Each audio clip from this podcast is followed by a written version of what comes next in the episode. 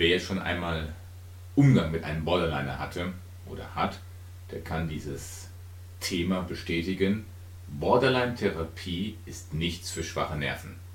Und nicht umsonst nennt man das in der Psychotherapie die Königsdisziplin in den Therapien der Persönlichkeitsstörungen. Warum dieses Thema? Ich möchte gerne mit dir ein wenig Zeit verbringen, um einmal eine andere Seite der Borderline-Therapie einfach mal anzuschneiden, einfach mal zum Thema Psychoedukation, um Hintergrundwissen zu geben. Und das wird wieder ein etwas längeres, ausführlicheres Video, aber das Thema ist so wichtig, dass ich ihm auch ein wenig mehr Zeit geben möchte. Und deswegen, du siehst jetzt hier auf der Seite eine, eine Übersicht über die vier Themen. Ja, also warum erstmal das Thema Borderline-Therapie? Zweitens, welche Arten von Borderline-Therapien gibt es? Wie entsteht die Funktion, die neurobiologische Funktion einer Persönlichkeit?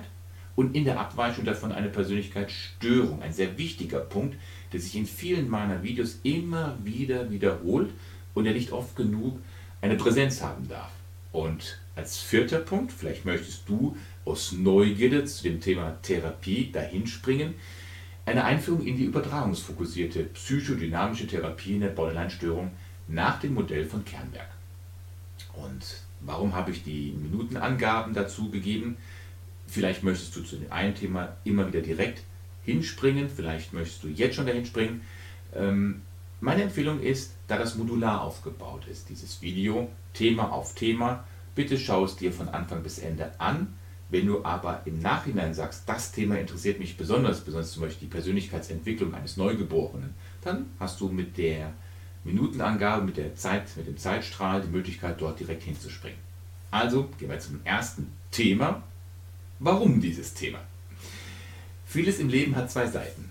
So auch der Umgang mit der Borderline-Störung. Mir fällt auf, dass in der Gesellschaft, in der wir uns heute befinden, den Opfern der Borderline-Störungsumgebung, also den Familienmitgliedern, den Arbeitskollegen, den sozialen Freunden von Borderline-Patienten, die auch wirklich Borderliner sind, sehr viel Aufmerksamkeit gegeben wird. Diese Aufmerksamkeit, die hat ihre Daseinsberechtigung, das möchte ich auch nicht abstreiten und deswegen sind auch die YouTube-Videos und die äh, im Internet vorzufindenden Abhandlungen zum Schutze für die Opfer schon sehr gut und haben ihre Daseinsberechtigung. Wenn du dir diese neun Kriterien anschaust des Borderliners, dann fällt dir auf, dass diese Person in sich schon sehr gespalten ist. Schauen wir sie uns ganz kurz einmal an, damit wir auch immer wieder eine fundierte Themenbehandlung haben. Was ist eigentlich der Borderliner? Diese neun Kriterien für den Borderliner, sie entstammen dem DSM-5, das ist das Nachschlagewerk der amerikanischen Fakultät für Psychiatrie. Der DSM-5 hat eine sehr gute Einteilung davon und diese neun Kriterien, die wir hier sehen, davon sagt man, sollten fünf so deutlich sein, dass sie ein Leid für die Person oder für deren Umgebung verursachen. Also das verzweifelte Bemühen, Alleinsein zu verhindern. Sobald eine Beziehung auseinanderbricht, zu brechen droht, versucht der Borderliner massiv alles daran zu setzen, diese Beziehung aufrechtzuerhalten. Eine sehr deutliche äh, Differenzierung zum Beispiel zu der Persönlichkeitsstörung des äh, Psychopathen, des Narzissten, vor allen Dingen des Narzissten. Ja? Ein Muster instabiler Beziehungen ziehen sich durch sein ganzes Leben hindurch. Ein Wechsel zwischen Idealisierung und Abwertung, also dieser Mensch ist der Beste oder dieser Mensch ist der Schlechteste. Es gibt nichts dazwischen. Eine Identitätsstörung. In mindestens zwei Bereichen selbstschädigende äh, Tätigkeiten, wie zum Beispiel Prostitution, wie zum Beispiel Drogensucht, rasantes Autofahren, also mit dem Ziel, also über das Normale hinaus. Wiederholte Suizidandrohungen, Suizidversuche, ganz typisches Beispiel, affektiv, sehr instabil, also die Emotionen wechseln oszillierend, also immer massiv hoch und runter, dass einem als Beobachter schwindelig wird, dort zuzuschauen, wenn man überhaupt die Kraft dazu hat. Eine chronische Leere, eine unangemessene Wutreaktion und Paranoidität. Aber diese Paranoidität, diese dissoziativen Symptome sind nur temporär. Sie haben etwas mit dem Stress zu tun, in den sie sich dann ausgesetzt fühlen. Das ist wichtig, dass wir uns damit kurz auseinandersetzen. Borderliner sind das Opfer ihrer eigenen Umstände. Ich möchte den Blick auf die zweite Gruppe der Opfer mit diesem Video lenken, denn ein Borderliner möchte nicht diese Handlungen begehen. Er begeht sie und damit verursacht er viel Leid. Damit äh, schädigt er sich selber. Aber wenn ein Borderliner, in neun von zehn Fällen, wenn ein Borderliner die Wahl hätte, er würde von diesen äh, Hochtiefs, von diesen oszillierenden, von diesen fast schon bipolaren Störungen, aber es ist keine bipolare Störung, es ist eine, äh, ein Grenzgang zwischen der Psychose und der Neurose. In einem anderen Video habe ich auch über die, das Thema Borderline und die Spaltung auch den Unterschied zwischen Psychose und Neurose einmal in aller Deutlichkeit erklärt. Aber welche Arten von Therapien gibt es nun für die Borderline? Schauen wir uns jetzt den zweiten Absatz an und ich hoffe, dass du noch ein bisschen Lust hast, die nächsten Minuten mit mir zu verbringen, denn jetzt geht es um Arten der Borderliner-Therapien. Das ist ein bisschen ähm, theoretisch, aber man sollte auch mit dieser Psychoedukation immer wissen, dass oder auch das, die Gewissheit haben, selbst wenn man nicht alles versteht, was ein Therapeut so spricht, man sollte das Gefühl immer wieder haben, er weiß, wovon er spricht, denn das therapeutische Gespräch ist ein systematisches, ein strukturiertes Vorgehen nach einem, auf ein Ziel hinaus, um denjenigen auch ganz konkret zu helfen. Also welche Arten von Borderline-Therapien gibt es? Also es, du siehst auf diesem Schaubild, es gibt eine tiefenpsychologische fundierte Therapie, es gibt eine psychoanalytische Therapie. Unter die tiefenpsychologisch fundierte Therapie fallen zum Beispiel zwei Denkmodelle, zwei Therapiemodelle, die dialektisch-behaviorale Therapie nach Marsha Linehan und die übertragungsfokussierte Therapie, die Otto Kernreich besonders hervorgebracht hat. Und über die möchte ich ein wenig intensiver sprechen.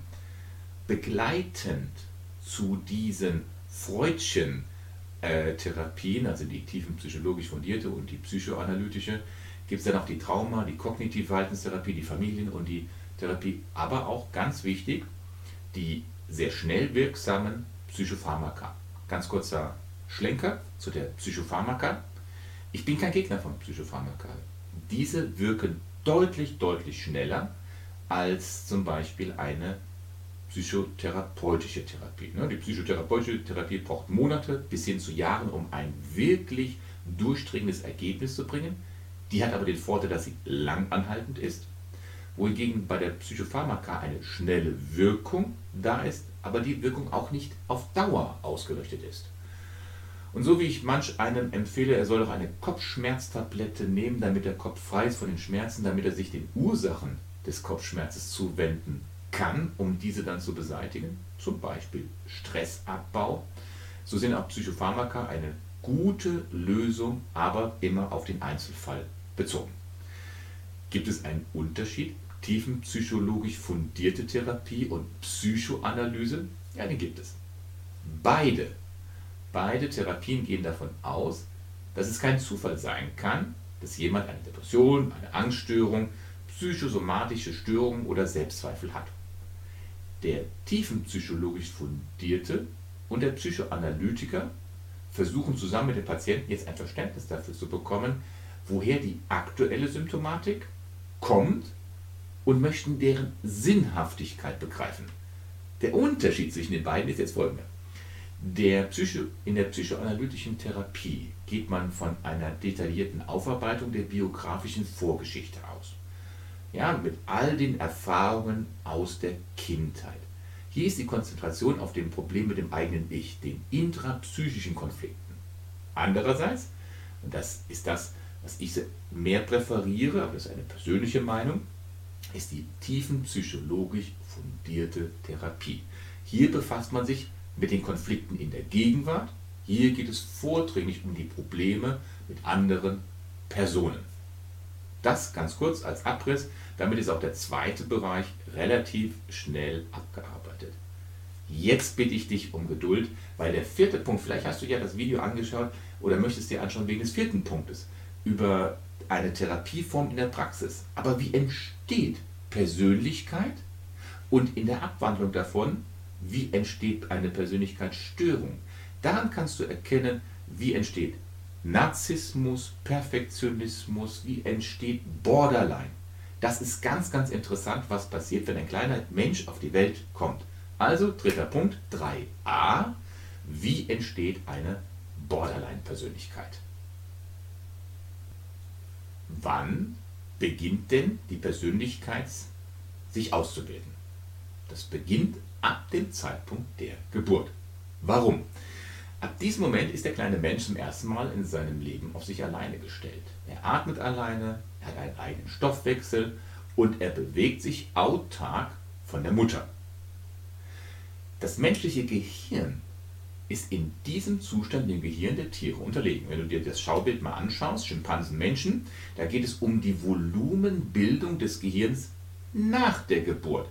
Ja, es ist hierbei wichtig, nicht die Größe die dann am Ende bei rauskommt, sondern Geburt und die Weiterentwicklung des menschlichen Gehirns im Vergleich zu dem des Schimpansen. Das menschliche Gehirn hat im Gegensatz zu anderen Tieren einen präfrontalen Kortex. Der ist aber bei der Geburt praktisch nicht aktiv. Dieser wird durch äußere Reize erst geschult, aktiviert. Und das ist ein ganz wichtiger Punkt aus der Neurobiologie, der vor 20, 30 Jahren noch nicht so bekannt war. Dass der präfrontale Kortex sich nach der Geburt erst ausbildet. Wozu dient er? Gut, er ist der Sitz unserer Persönlichkeit. In diesem Bereich werden unsere unterschiedlichen Prozesse des Gehirns gesteuert. Was für Prozesse? Er ist es zum Beispiel, der sagt, klar, du hast jetzt Hunger auf die Tafel Schokolade, aber auf der anderen Seite hast du auch noch eine Diät. Ansonsten explodierst du körperlich. Der mahnt zur Vernunft. Oder du wirst gereizt von einer anderen Person. Du hättest jetzt die Möglichkeit, aggressiv dich zu verteidigen. Der präfrontale Kortex mahnt dich zur Vernunft. In der Transaktionsanalyse würde man sagen, das ist das Erwachsenen-Ich. Durch ihn wissen wir, wie wir uns in der Gesellschaft zu verhalten haben. Hier sitzt das, was uns wirklich zum Menschen macht. Eine kontrollierte, eine vernünftige, sozial handelnde Person, die aufgrund ihrer Erfahrungen eine Entscheidung trifft und die Konsequenzen dabei mit berücksichtigt. Das muss sich ausbilden. Wichtig ist, dass du dir über eine Zahl bewusst bist. Dieser Bereich des Gehirns braucht teilweise bis zu 25 Jahre, bis er vollständig ausgereift ist. Das wiederum bedeutet, den präfrontalen Kortex kann man trainieren. Und das geschieht genau in der Erziehung. Und deswegen entscheidet die Zeit nach der Geburt über das Wohl und Wehe des kleinen Menschen. Die Zeit nach der Geburt ist entscheidend. Ne? Der Neugeborene kommt auf die Welt und wie jetzt bereits gesagt, im Vergleich zu verschiedenen Säugetierarten ist der menschliche Säugling sehr unselbstständig. Zum einen, wie gesagt, ist es der Grund, dass, das, dass der präfrontale Kortex im Gehirn noch sehr unausgereift ist. Aber jetzt kommt ein zweiter Punkt hinzu. Und zwar, äh, die Neurobiologie hat in den letzten 20, 30 Jahren viel, viel Fortschritte gemacht. Und ich möchte hier zum Beispiel den Forscher Michael Meany von der äh, Universität in Montreal zitieren, der oftmals äh, mit einem schönen Satz augenzwinkern zitiert wird, nach diesem Vortrag werden sie biologisch und wird ihr Gehirn nicht mehr auf dem Stand sein wie vor dem Vortrag. Aber was hat er herausgefunden? Herausgefunden hat er, dass es bei der Geburt hat der Säugling ein Stressgen und ein Antistressgen. Klar, wir haben 23.000 Gene. Ähm, klar, wo ist jetzt der Unterschied? Zum Zeitpunkt der Geburt ist aber nur das Stressgen aktivierbar. Das Antistressgen muss durch äußerliche Stimulanz, zum Beispiel durch die Mutter, aktiviert werden. Die Epigenetik lässt grüßen. Nach unserem heutigen Wissen ist mit Zeitpunkt der Geburt das Antistressgen methylisiert, das heißt inaktiv. Was haben jetzt diese beiden Faktoren mit unserem Thema Borderline-Persönlichkeitsstörung zu tun? Präfrontaler Kortex ist unausgebildet, Antistressgen ist nicht aktiv. Personen mit einer Borderline-Persönlichkeitsstörung sind auffallend häufig in ihrer Jugend emotional vernachlässigt oder auch missbraucht worden. Ein Kind kommt auf die Welt und ist zu 100% lebensnotwendig auf die Zuwendung, auf die dyadische Zweierbeziehung der Mutter angewiesen. Aber diese Zuwendung ist nicht ausreichend, indem die Mutter oder irgendjemand anderes ihm ein trockenes Bettchen, Kleidung und Wärme gibt. Nein. Wir wissen heute durch die Forschung der Neurobiologie, dass der Säugling auf die Spiegelung der Mutter und die Zärtlichkeit der Mutter überlebenswichtig angewiesen ist.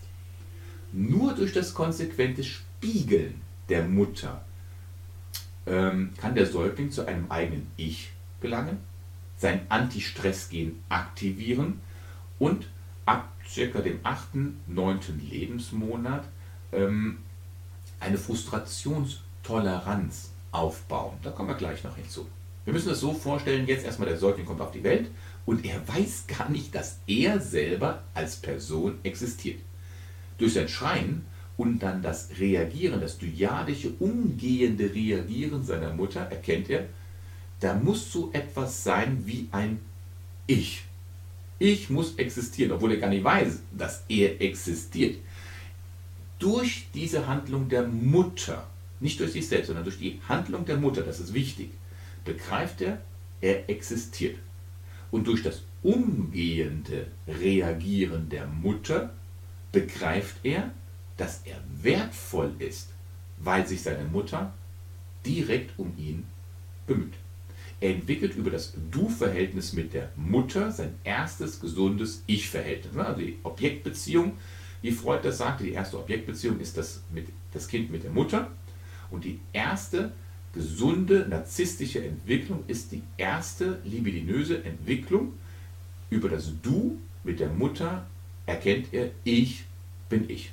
Martin Buber aus Österreich, ein toller Psychiater und Philosoph, sagte diesen tollen Satz, über das, nur über das Du gelangen wir zum Ich. Okay. Ähm, Säuglinge, die jetzt aber nicht in dieser liebevollen Resonanz mit der Mutter aufwachsen, haben ein gestörtes Ich-Verhältnis. Wichtig, gestörtes Ich-Verhältnis. Dieses gestörte Ich-Verhältnis ist die Grundlage für viele Persönlichkeitsstörung. Nichts anderes, sondern dieses gestörte Ich-Verhältnis. Der, der Narzisst zum Beispiel, in der Psychiatrie sagen wir, der Narzisst kreist grandios um sein gestörtes Ich, um seine Umgebung davon abzulenken, dass er ein gestörtes Ich-Verhältnis hat. Deswegen hat er grandiose Taten. Der weibliche Narzissmus, die, äh, der Perfektionist, der kreist ängstlich um sein gestörtes Ich und versucht alles zu tun, damit er von außen nicht getadelt werden kann. Der Borderliner kreist um sein abgespaltenes Ich, um seine eigene innere tiefe Leere. Erinnerst du dich daran, dass ich eben gerade gesagt habe, eine Frustrationstoleranz wird bei dem Säugling so ab dem 8., 9. Monat erkennbar sein. Was ist denn in den ersten acht Monaten? Kann ich zum Beispiel einen Säugling überverwöhnen? Jetzt haben wir schon 20 Minuten miteinander, sind wir schon in Kontakt. Halte durch. Das sind all das Dinge, Themen, die zeigen, wieso wir heute mit so vielen Persönlichkeitsstörungen zu tun haben. Und mein Rat an viele junge Mütter, junge Väter, kann man einen Säugling in den ersten acht Lebensmonaten überbehüten oder verwöhnen? Schauen wir weiter. Meine Antwort auf diese Frage ist ein ganz klares Nein. Denn alle Kulturen auf der Welt haben bei Neugeborenen etwas gemeinsam. Kein Neugeborener hat eine Frustrationstoleranz. Neugeborene müssen in einer dyadischen Beziehung, also in einer Zweierbeziehung, die einfachste Zweierbeziehung, die es gibt, ne? Vater, Mutter, Kind, Mutter, müssen in einer dyadischen Beziehung mit der Mutter oder einer ähnlichen Person aufwachsen, um durch die Resonanz das eigene Ich auszubilden, das Anti-Stress-Gen zu aktivieren und erst nach dem achten Lebensmonat eine Frustrationstoleranz aufzubauen. Erst ab dem neunten oder später Lebensmonat können Eltern damit beginnen, beginnen mit Verzögerung auf die Rufe und Schreie des Kindes zu reagieren. Und erst dann ist es förderlich. Eine Mutter, die ihr Kind schreien lässt, ganz bewusst schreien lässt, um vielleicht eine Frustrationstoleranz in den ersten acht Lebensmonaten aufzubauen, schädigt sogar das Kind, weil das Kind biologisch betrachtet gar nicht dazu in der Lage ist. Und das ist das, was schädigend ist. Es gibt noch eine zweite Stufe in der kindlichen Entwicklung, die einen Sprung darstellt. Und zwar so circa zwischen dem 18. und dem 24. Lebensmonat hat der präfrontale Kortex eine Entwicklungsstufe erreicht, so weit ausgereift, dass das Kind beginnt zu lernen, dass sein Verhalten Konsequenzen hat. Vorher kann man nicht sagen, was man will. Er versteht es einfach nicht. Ja, also die, der 8. und 9. Monat ist eine Entwicklungsstufe und der 18. bis 24. Lebensmonat ist eine Entwicklungsstufe. Und Psychiater, die eine horizontale Linie immer so gebracht haben, gesagt, von Anfang an kannst du dich so und so verhalten, das stimmt nicht. Das ist nicht mit dem heutigen Wissen synchron. Was passiert, wenn der Säugling in den ersten Lebensmonaten vernachlässigt, vielleicht sogar missbraucht wird? Und genau hier beginnt der Werdegang einer Persönlichkeitsstörung, wie zum Beispiel Narzissmus, Perfektionismus und auch dem Borderliner. Denn grundsätzlich, bitte glaubt mir, kommt kein Kind mit einer Persönlichkeitsstörung, einer psychischen Persönlichkeitsstörung auf die Welt. Wie weiter vorne schon beschrieben, benötigt der Säugling in den ersten Lebensmonaten die volle Aufmerksamkeit und eine dyadische Mutter-Kind-Beziehung, um in dieser gegenseitigen Spiegelung jetzt die Persönlichkeit zu bilden. Nur in der Mutter-Kind-Beziehung erfährt der Säugling, dass er existiert, ein eigenes Ich hat und, wichtig, dass er es wert ist, geliebt zu werden. Wenn diese Entwicklung aus welchem Grund auch immer nicht erfolgt, kann sich kein stabiles Ich entwickeln und die Persönlichkeitsstörung nimmt seinen Anfang. Jetzt geht es nicht um Schuld, sondern einfach nur um Verantwortung. Ein vernachlässigtes Ich, ein vernachlässigtes Ich entwickelt sich häufig zum Narzissmus, ne? ein grandioses Kreisen um das eigene verletzte Ich und zum Perfektionismus ein ängstliches Kreisen um das verletzte Ich. Ein misshandeltes Ich entwickelt sich sehr häufig zum Borderliner. Borderliner weisen eine überproportional hohe Rate an Misshandlungen, Verletzungen und Vernachlässigungen ihrer Kindheit auf. Wenn diese Kinder dann auch noch die Fähigkeit zur Spaltung haben oder zur partiellen Objektbeziehung, dann entwickelt sich hier sehr häufig eine Borderline Persönlichkeitsstörung. Mit diesem Faktor, mit diesem wichtigen Gedankengang möchte ich ein, ein, ein Beweis dafür antreten, um Folgendes zu belegen. Auch wenn das Leben mit einem Borderliner nicht einfach ist, man spricht hier von Leid, die Verantwortung für dieses Handeln liegt in der Jugend des Borderliners. Eine Zeit, für die wir ihn nicht anklagen können. Die Verantwortung für diese Entwicklung eines Borderliners liegt nicht beim Borderliner selber, sondern bei der damaligen Umgebung. So, vielen lieben Dank, dass du dir bis jetzt so die Zeit genommen hast. Ich weiß jetzt nicht, wir sind so bei 25, 30 Minuten. Halte noch ein bisschen durch, weil jetzt kommt nämlich der vierte Punkt. Jetzt möchte ich mal aus der Praxis zeigen, warum eine Therapie mit einem Borderliner strategisch wichtig ist, für den Borderliner überlebenswichtig ist, aber auch warum so eine Therapie überhaupt nichts für schwache Nerven ist. Weder für den Borderliner, der ist ganz schwer am Leiden, aber er bringt einen Therapeuten auch mächtig an seine Grenzen. Also halte noch ein paar Minuten durch. Bis jetzt schon mal Dankeschön. Die übertragungsfokussierte psychodynamische Therapie. Otto Kernberg hat diese im letzten Jahrhundert vorgestellt und das ist eine mögliche Form der Borderline-Therapie. Sie hat ihre eigene Form und sie hat auch ihre eigenen besonderen Herausforderungen. Ich persönlich schätze diese Form sehr und deswegen möchte ich diese Therapieform mal mit eigenen Worten in kleinen Abwandlungen aus der Praxis heraus einmal verdeutlichen. Es gibt Merkmale dieser Therapieform und zwar Die Dauer ist in der Regel mehrjährig. Sowohl an den Therapeuten als auch an den Patienten werden sehr hohe Anforderungen gestellt. Das ist kein Wischiwaschi, die Abbruchquote hier ist recht hoch. Das ist kein ähm, äh, Kleintier zu streicheln, das ist wirklich harte Arbeit, auch für den Patienten. Ein positiver Support, also dritter Punkt, ein positiver Support, konkrete Alltagshilfen, wie wir sie zum Beispiel bei der DBT, bei der dialektisch-behavioralen Therapie kennen, wie Skills zu erlernen, die gibt es hier nicht. Hier geht es rein um die Psychoanalyse. Vierter Punkt, aggressive Aspekte der Übertragung werden vom Therapeuten ganz konkret, direkt und unverblümt angesprochen. Klare Aussprache. So ist es, so ist es, so ist es. Und fünftens, das mag jemanden erstaunen, es gibt einen gigantisch detaillierten, konkreten Therapievertrag. Das ist etwas, was besonders diese äh, übertragungsfokussierte psychodynamische Therapie auszeichnet. Der Vertrag zu einem gesunden Ich.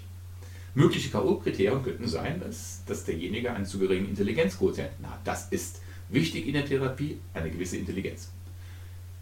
Suchtmittel sind ein No-Go während der gesamten Therapieform. Allein das ist schon mal ein hohes äh, K.O.-Kriterium, dass der Patient sagt, das kann ich nicht durchhalten. Dann als dritter Punkt viel zu starke narzisstische oder antisoziale Wesenszüge, die das gesamte Therapieverhalten konterkarieren. Dann als viertes, ähm, klar möchten wir jemanden ambulant gerne in eine Normalität zurückführen, aber wenn derjenige eine nahezu suchthafte Selbstschädigungs Selbstschädigungstendenz hat, sich zu schneiden, sich zu verletzen, dann muss das stationär gemacht werden. Der Unterschied zu anderen Psychotherapieverfahren, von Anfang an wird ausschließlich mit den drei psychoanalytischen Techniken von Klärung, Konfrontation, Deutung gearbeitet. Zweitens, aggressive und destruktive Elemente werden sofort im Fokus bearbeitet. Supportive Elemente, unterstützende Elemente, wie zum Beispiel Ermutigungen, die gibt es nicht bei der übertragungsfokussierten psychodynamischen Therapie. Und das zentrale Thema drittens ist immer die Beziehungsstörung, nichts anderes. Dies ist das Zentrum der Arbeit und der Übertragungsbeziehung.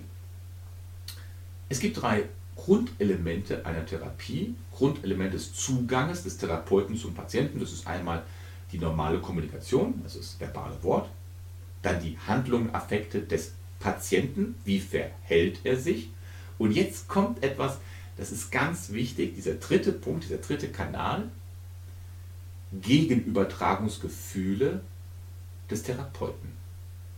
Was löst der Patient durch seine Handlung jetzt bei mir als Therapeut aus? Wir werden noch genau darüber sprechen, warum genau dieser dritte Punkt so wichtig ist und warum der sich von anderen Therapieformen massiv unterscheidet. Also der Fokus ist diese Gegenübertragung des Therapeuten. Die übertragungsfokussierte psychodynamische Therapie verfolgt vier Ziele. Und die zu unterscheiden, das ist schon ein Hammer. Also das erste, das erste Ziel ist die Definition der dominierenden vorherrschenden Objektbeziehungen.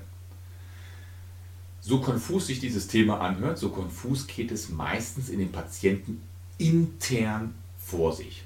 Man kann als Therapeut vielleicht sich selber um diese Konfusionität, dieses, diesen Wirrwarr im Kopf des Patienten, sich eine Hilfestellung zu geben, dass die Welt des Patienten folgendermaßen vorstellen.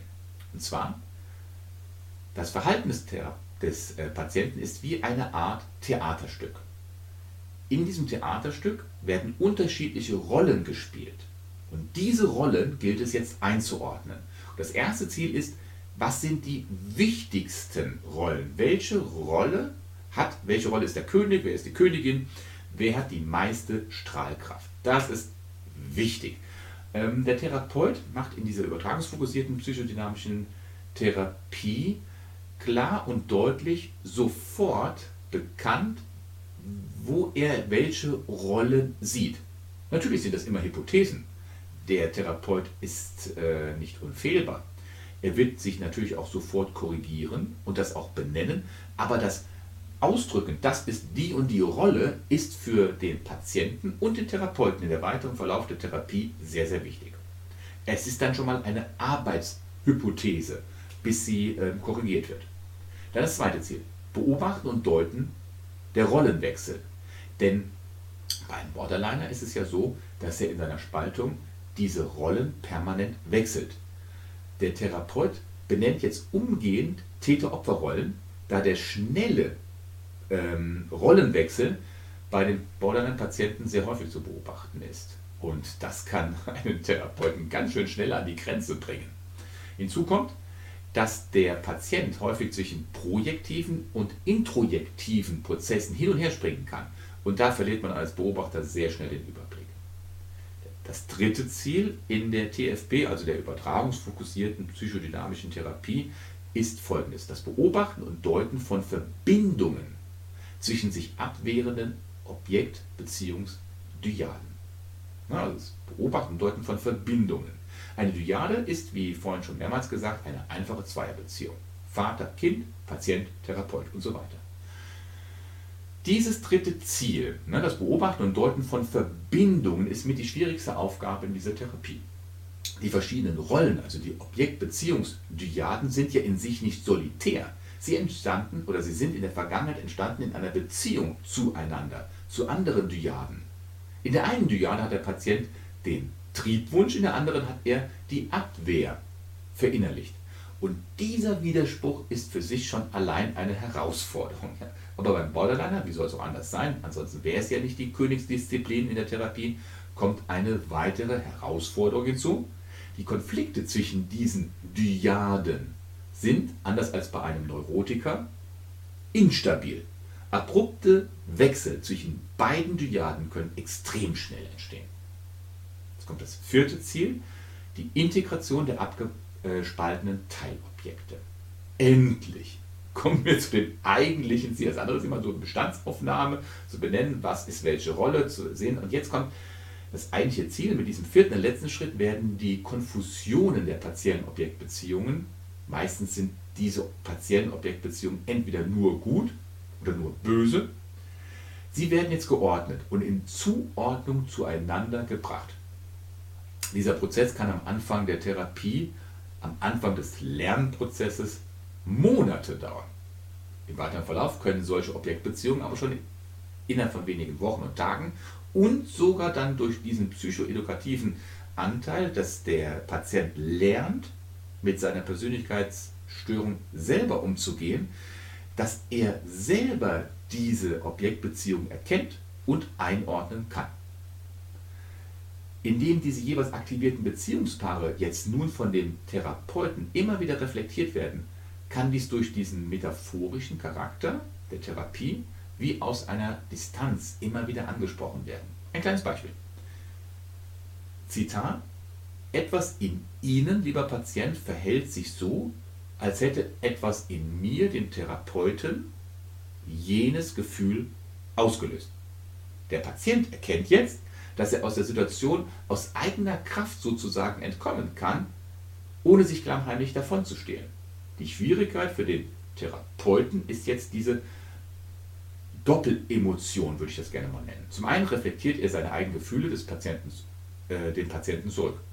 Zum anderen, das ist wichtig, muss er selbst diese reflektierten Gefühle aus einer metaphorischen Distanz heraus betrachten.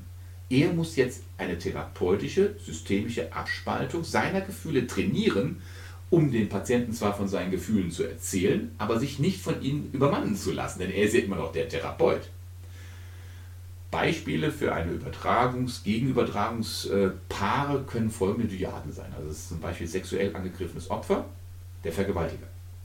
Wütendes Kind, hilflose Eltern. Opfer, Angreifer, böses Kind, bestrafende Eltern. Ich hatte vorhin eine Therapietechnik erwähnt, bin aber nicht näher darauf eingegangen. Klärung, Konfrontation, Deutung. Das ist die grundlegende Technik, die in der übertragungsfokussierten psychodynamischen Therapie immer wieder Einfluss hat. Klärung. Nachhaltig wird die subjektive Wahrnehmung des Patienten hinterfragt Und das wird so lange von dem Therapeuten hinterfragt, bis auch das letzte Detail, was der Patient erzählt hat, vom Therapeuten verstanden wird und dann noch etwas geschieht. Da kommen wir gleich zu. Ein Beispiel. Der Therapeut fragt den Patienten, was meinten Sie, wenn Sie sagten, Ihr Vater oder Ihre Mutter sei ein Tyrann gewesen?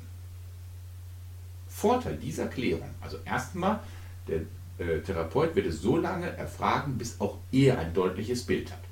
Aber der Vorteil dieser Klärung, dieses häufige Hinterfragen ist, sie wird so lange von dem Patienten wiederholt, bis er selber, der Patient, seine Handlung, zu seiner Handlung eine gewisse Distanz aufgebaut hat und diese wie ein Symptom seiner selbst betrachten kann. Durch diese Distanzierung in der Klärung wird eine Objektivierung erreicht. Der neurotische Charakter der Handlung oder dieser Vorstellung wird objektiviert und wird zu etwas Fremden. Und dann kann er von dem Therapeuten und dem Patienten behandelt werden. Das ist wichtig. Das ist die Grundmethodik in der Psychotherapie. Affekte, Emotionen so lange in Worte zu bringen, bis der Patient eine Distanz gefunden hat und selber dagegen angehen kann. Deswegen unterscheidet sich hier die TFP, die übertragungsfokussierte psychodynamische Therapie, von allen anderen Therapien, wie zum Beispiel der DBT mit, ihrer, mit ihrem Skill-auf, Skillsaufbau, Fertigungsaufbau, Fertigkeiten äh, erlernen, davon, dass sie sich rein auf diese psychoanalytische Methodik konzentriert und sagt, das ist die Hauptmethodik und das ist das Effektivste. Wir sprechen so lange über dieses Problem, bis unser Gehirn verstanden hat, das ist etwas Fremdes, es ist ein Objekt, ich kann das wie etwas Fremdes, Symptomhaftes in einer Metaebene betrachten und dann behandeln. Das ist eigentlich der wichtigste Punkt in diesem ganzen Vortrag. Dann die Konfrontation. Sehr kritischer Punkt. Also Klärung das erste, Konfrontation das zweite. Sehr kritischer Punkt. Viele brechen hier ab. Bereiche der Klärung werden konsequent, aber auch taktvoll angesprochen. Viele Patienten sehen das als einen Angriff, als einen feindlichen Angriff auf ihre Persönlichkeit an. Mache ich mal ein Beispiel. Der Therapeut sagt zum Patienten, Zitat, am Anfang der Therapiestunde haben Sie mich als Therapeuten noch sehr positiv beurteilt und mir auch für die Therapie gedankt. Jetzt sagen Sie mir, dass ich all das nur tue, um Ihnen zu schaden. Wie bringen Sie diese beiden Punkte, die so gegensätzlich sind, jetzt in Übereinstimmung? Und das ist Ganz kritisch. Deswegen, der Therapeut wird das zwar alles konsequent ansprechen, aber taktvoll. Aber auch schnell. Dritter Punkt, ne, also erster war Klärung, zweiter war Konfrontation, dritter ist die Deutung. Die Deutung erfolgt immer im Hier und Jetzt und nicht in der Vergangenheit und wird immer auf die Patienten-Therapeuten-Beziehung bezogen, damit der Patient lernt, durch seine Therapeuten-Patienten-Beziehung auf andere Beziehungen Rückschlüsse zu haben. Sie helfen jetzt dem Patienten, sich bewusst zu machen, also er trainiert mit seinem Therapeuten eine Beziehung. Und dadurch wird ihm bewusst, wo noch aktive Objektbeziehungen ihn hindern, am täglichen Leben einen vollen Anteil zu haben. Diese Deutungen werden von dem äh, Therapeuten klar, schnell und umfänglich und tief geäußert und man könnte wirklich sagen, es geht hier nicht um den heißen Brei herum, sondern mitten rein. Warum diese Deutung? Warum die Klärung? Warum die Konfrontation? Wir gehen nochmal zurück. Der Säugling kommt auf die Welt und hat überhaupt keine Ahnung, wer er ist. Durch die dyadische Interaktion mit der Mutter, er darf schreien, der Borderliner schreit. Der Säugling schreit und die Mutter wendet sich sofort zu ihm zu. Der Borderliner schreit, und die Umgebung reagiert anders. Sein ganzes Leben lang hat der Borderliner das Bedürfnis, durch sein Schreien eine Mutter zu bekommen, eine Sicherheit zu bekommen. In der Kindheit wurde sie ihm nicht gegeben, er wurde älter, die Gesellschaft gibt sie ihm nicht. Die knallharte Auseinandersetzung, Klärung, Konfrontation, Deutung mit dem psychoanalytisch tiefen, psychologisch fundierten äh, Therapeuten, massive Klärung, bis ins letzte Detail. Er darf mit dem Therapeuten seine Persönlichkeit erlernen. Deswegen ist auch in dieser übertragungsfokussierten psychodynamischen Therapie für den Therapeuten klar, der Patient wird ausrasten. Das gehört mit hinzu. Nur dann in der Beziehung, wenn, er das, wenn beide Parteien das aushalten, der geschulte Therapeut und der bereitwillige Patient, der Borderliner, entwickelt sich eine Form der Beziehung, eine Allianzbeziehung, und sie trainieren das, was in der Mutter-Kind-dyadischen Beziehung nicht vorhanden war. Und wenn man sich mal so vorstellt, 24 Stunden am Tag, acht Monate lang, ne, 240 Tage mal 24 Stunden hatte das Kind eigentlich das Recht gehabt, in einer dyadischen Schreireaktion, äh, Spiegelresonanzbeziehung mit der Mutter zu interagieren, hat das nicht bekommen, dann ist es logisch, dass auch mehrere Monate, vielleicht sogar Jahre, so eine Beziehung zum Therapeuten aufgebaut werden muss, damit der Borderliner-Patient auch das lernt, sich zu spiegeln und ein starkes Ich wieder zu bekommen. Wunde kann ein Therapeut ja auch nicht vollbringen. Wieso sollte er schneller sein als die gesunde Beziehung zwischen Mutter und Kind? Du hast dir jetzt fast eine Dreiviertelstunde Zeit gemacht. Vielen lieben Dank. Also dieses Thema, du merkst ja auch, dass ich etwas damit erreichen möchte, deswegen ein kleiner Epilog. Die Therapie von Borderline-Patienten ist und bleibt die heutige Königsdisziplin in der Therapie von Persönlichkeitsstörungen. Sowohl für Borderline-Patienten als auch für den Therapeuten geht es hier immer an die Grenzen. Dieser Artikel war nur eine kleine Aussicht auf die TFP-Therapie, welche ähm, Otto Kernberg letztes Jahrhundert dargelegt hatte. Auf viele wesentliche Punkte bin ich gar nicht eingegangen. Zum Beispiel diesen wunderbaren Vertrag ins Leben, die Vertragsbehandlung. Das ist, es gibt meines Wissens nach keine so intensive Vertragsbehandlung in anderen Therapieformen wie zum Beispiel in der übertragungsfokussierten psychodynamischen Therapie. Wir sind nicht so tief eingegangen auf das Fehlen von supportiven äh, Aspekten, wie zum Beispiel in der DBT, in der dialektisch-behavioralen äh, Therapie. Der Zweck dieses Anrisses über eine Borderliner-Therapie ist die Psychoedukation. Psychoedukation ist mein vordringliches Ziel. Ich möchte aufklären über Krankheitsbilder. Ich möchte diese systematisch und strukturiert anderen vermitteln in einer einfachen Sprache. Und ich möchte noch etwas. Ich möchte Verständnis, Verständnis, Verständnis.